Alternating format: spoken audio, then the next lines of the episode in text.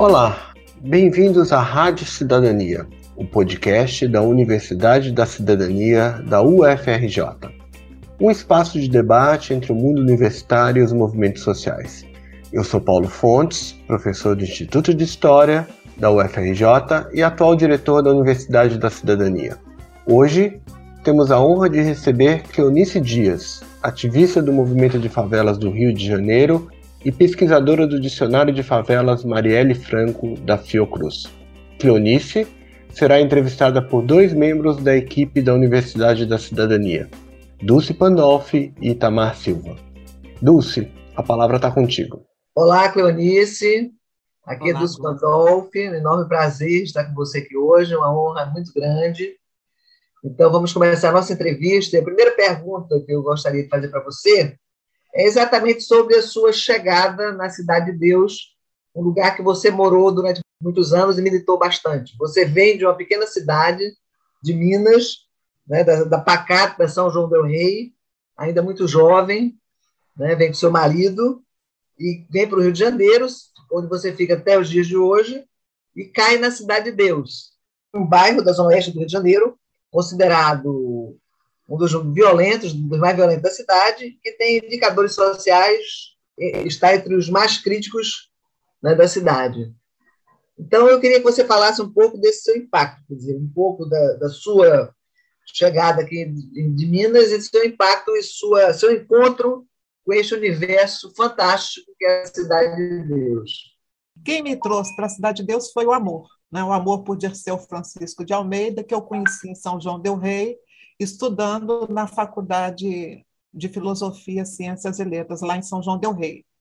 E a teologia da libertação foi que nos conectou. Eu era estudante, fazia especialização em teologia da libertação e ele fazia revalidação para filosofia, nos encontramos na faculdade e foi assim uma conversa objetiva. É, quando nós decidimos, em seis meses de namoro, casar, tinha dois objetivos, que era a gente fazer essa experiência que ele já fazia morando na Cidade de Deus, porque ele veio da Praia do Pinto, não é, junto com o pessoal da Igreja Católica. Ele foi seminarista e depois é, deixou de ser seminarista. Então, quando eu chego na Cidade de Deus, depois de seis meses de noivado, casamos, foi um choque, porque eu tinha opção preferencial pelos pobres, pensava na construção do socialismo através da organização social, tudo isso, mas chegar na Cidade de Deus foi um choque de realidade, porque eu encontrei num tabuleiro humano, né, onde tinha muita gente, não sei quantos moradores, mil moradores naquela época, uma diversidade da pobreza muito grande. A Cidade de Deus tem uma situação em que as ruas principais têm as pessoas que têm uma condição de vida melhor, e quanto mais você vai para a ponta, para a periferia da Cidade de Deus, você vai encontrando pessoas mais pobres até a miséria, nas favelas no entorno. Então, isso me causou um choque muito grande. E eu digo que a Cidade de Deus foi a minha especialização, meu doutorado, meu mestrado, meu pós-doutorado, da minha universidade de vida. Porque todas as contradições da vida e da política eu encontrei na Cidade de Deus e todo o meu aprendizado, que foi coletivo, também eu encontrei na Cidade de Deus. Eu não aprendi nada sozinho. Né? Eu aprendi com vários coletivos que eu participei e fui aprendendo o que é a transformação, o que é a teologia da libertação, tudo, tudo na Cidade de Deus, com a vida das pessoas que me acolheram. Você sabe que eu digo que eu tive a sorte, mas é uma ironia, de ficar viúva um ano e três meses depois do meu casamento, com um filho de dois meses no, nos braços. E a Cidade de Deus, mais uma vez, me acolheu, é, me ajudou a criar meu filho, meu filho cresceu até a adolescência lá. E eu me envolvi na luta, porque antes era teologia da libertação, então a minha militância era na igreja. E depois eu tive que me envolver na luta, porque minha casa não existia, eu fui fazer o inventário e tive que provar a existência da minha casa, tive que provar que era quadra, e nessa luta eu entrei para a luta no Rio de Janeiro da habitação, até a famosa luta da FAMERG. Então, eu fui né, da Cidade de Deus, fui para a Zonal, depois na FAMERG, na luta de habitação, as famosas mobilizações dos mutuários no Rio de Janeiro na década de 80. Não, só para lembrar para os ouvintes que a FAMERG é a Federação das Associações dos Moradores do Estado do Rio de Janeiro, né, que você militou. Aliás, eu queria logo, então, fazer uma outra questão relacionada a essa, eu sei que uma das marcas da sua trajetória é exatamente a questão do associativismo.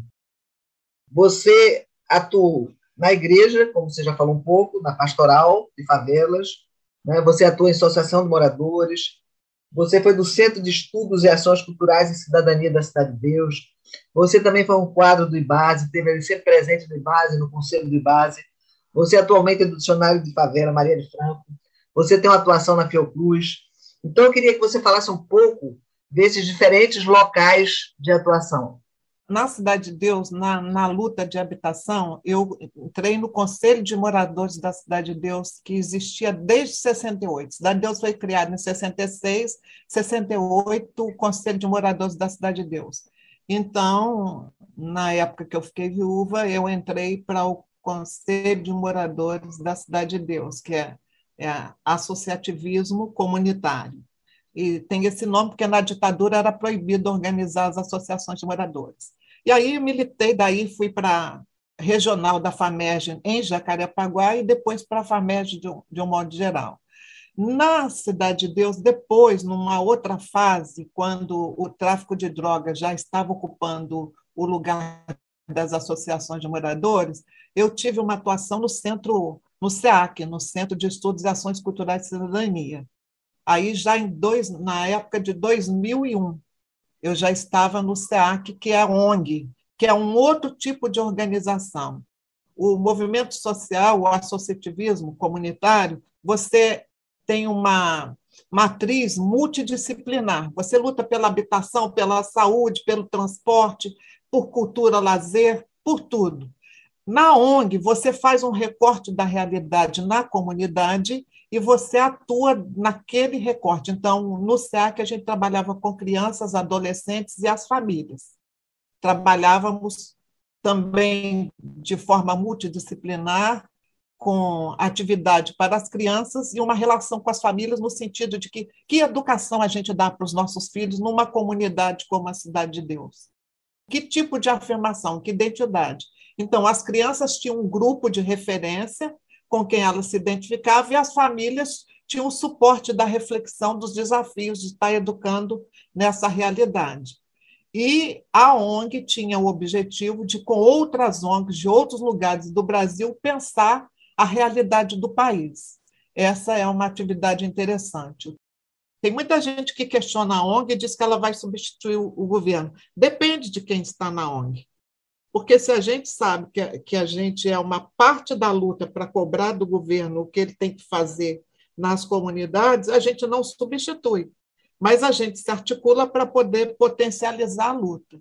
A minha atuação é, no IBASE, ela vai justamente por causa dessa luta comunitária que a gente tem na Cidade de Deus, é, depois do filme Cidade de Deus, é, nós tivemos que nos organizar e 23 instituições se organizaram para dar uma resposta para a sociedade e para reivindicar do governo o que eles deveriam ter feito ao longo dos anos na Cidade de Deus e não fizeram.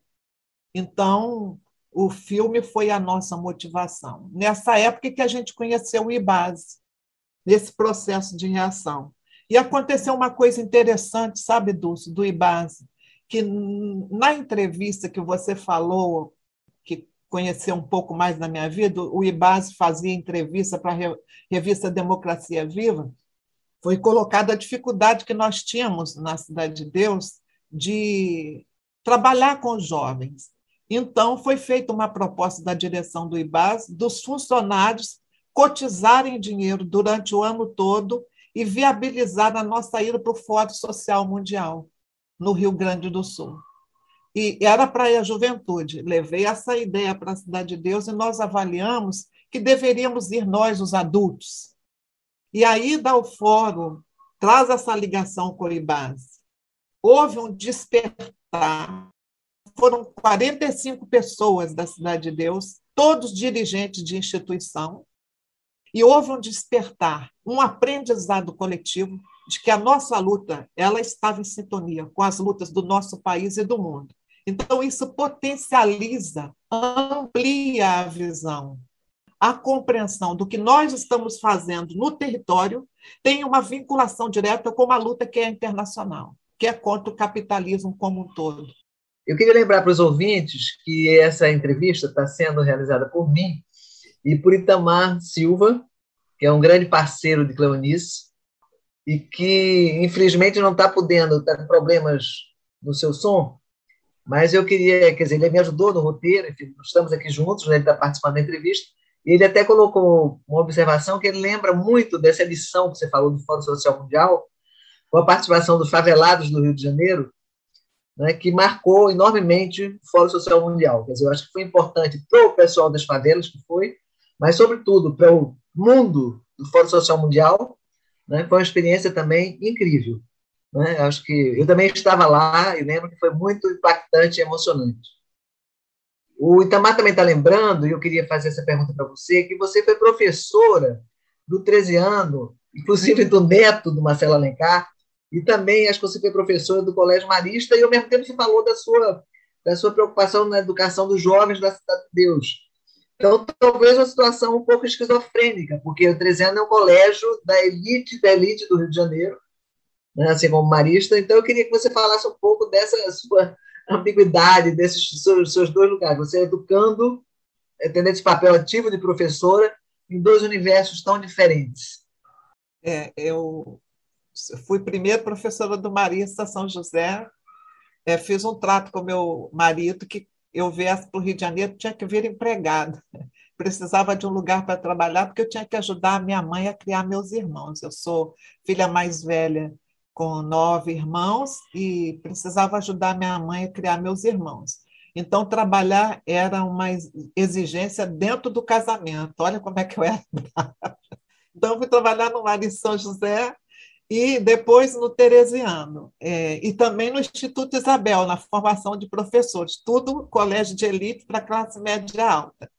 Por que, que eu não ficava doido? Porque eu tinha especialização, tem especialização na teologia da libertação.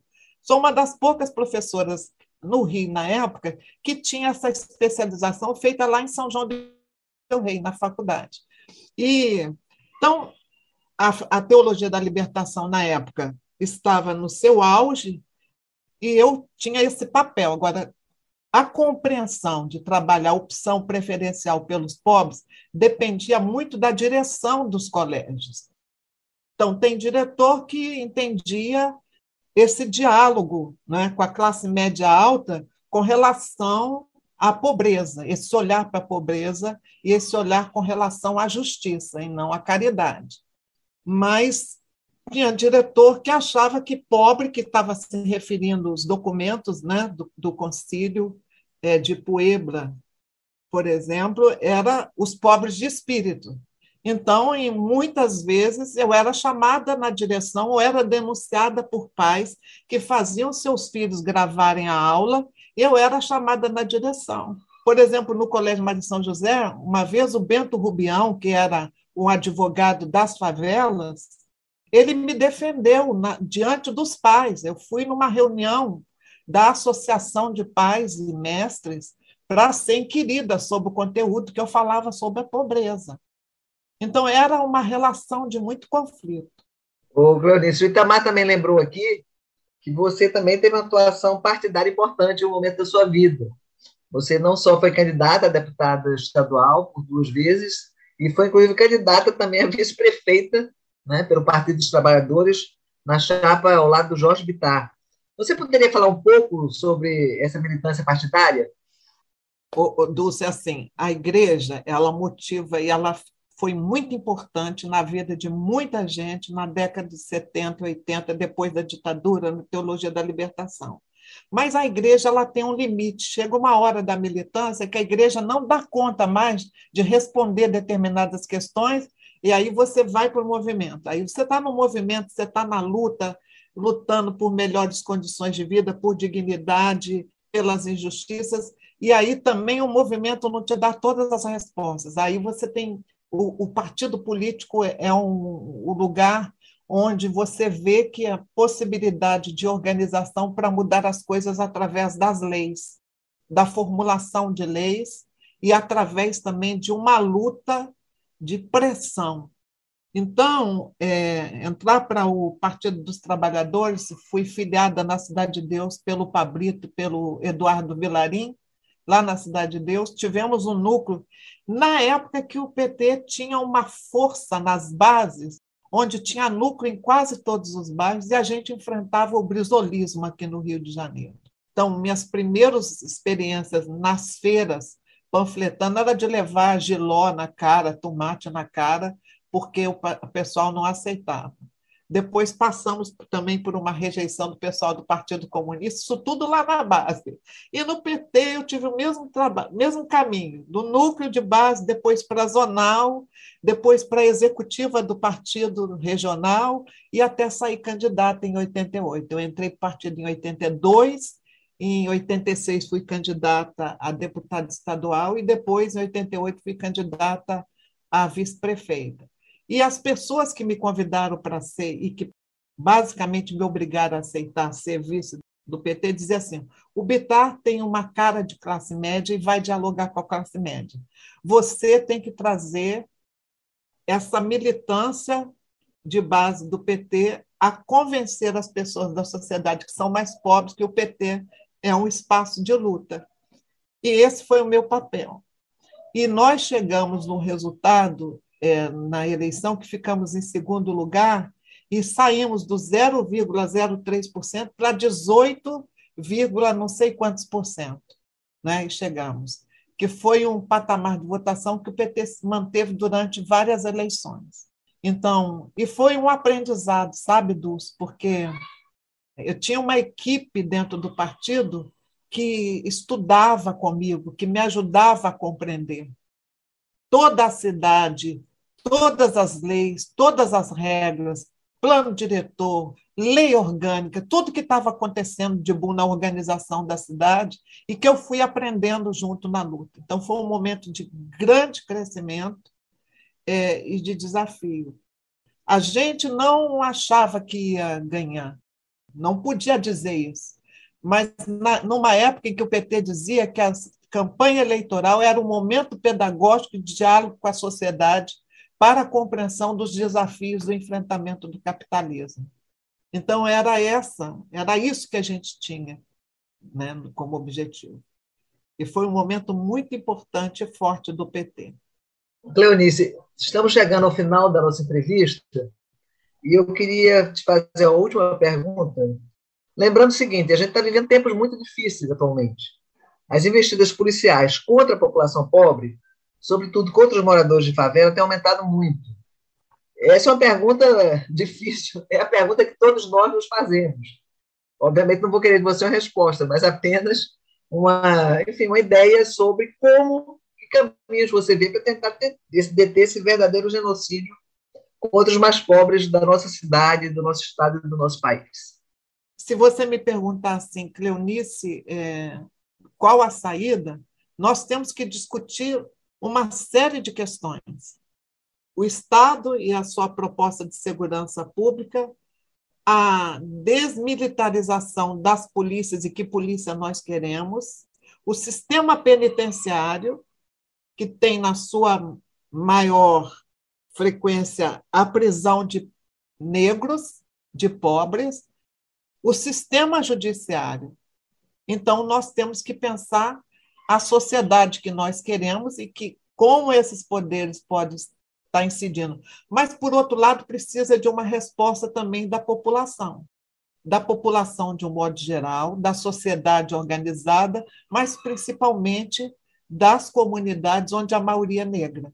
Precisa de resposta, precisa de atuação. Eu sei que a Universidade da Cidadania está organizando um curso para ativistas com relação aos direitos humanos. Em relação à violência policial e ao racismo. E o racismo. Então, eu acho que é uma contribuição muito importante e a gente precisa de fortalecer essas ações em rede para fortalecer na base os grupos que às vezes ficam sozinhos na comunidade, ilhados não só pela ação violenta da polícia, mas da milícia e do próprio tráfico de drogas, que a gente que é também um outro tema que a gente precisa discutir. Então, essas redes e essa, esse fortalecimento no sentido de como enfrentar essas questões e de como se organizar para enfrentar é uma forma de começar a pensar junto qual a saída. Mas a saída também não é só nessas questões. É que país a gente quer para nossos filhos, para nossos netos, que sociedade nós estamos construindo, quais os valores que nós estamos construindo, o que, que nós queremos para o futuro da nossa vida. Ser só uma peça de mercado ou ser sujeito da história com todo o potencial de ser, como diz Paulo Freire, todo o potencial de ser para transformar. Muito bom, Clonice. Fechou com chave de ouro. Eu agradeço muito a você, agradeço também a presença do Itamar, né, que está aqui na entrevista também participando comigo. Muito obrigado, muito obrigada, foi muito bom. Esse foi a Rádio Cidadania, um podcast de diálogo entre a universidade e os movimentos sociais. Até breve com um novo episódio e não deixe de acompanhar a Universidade da Cidadania nas redes sociais.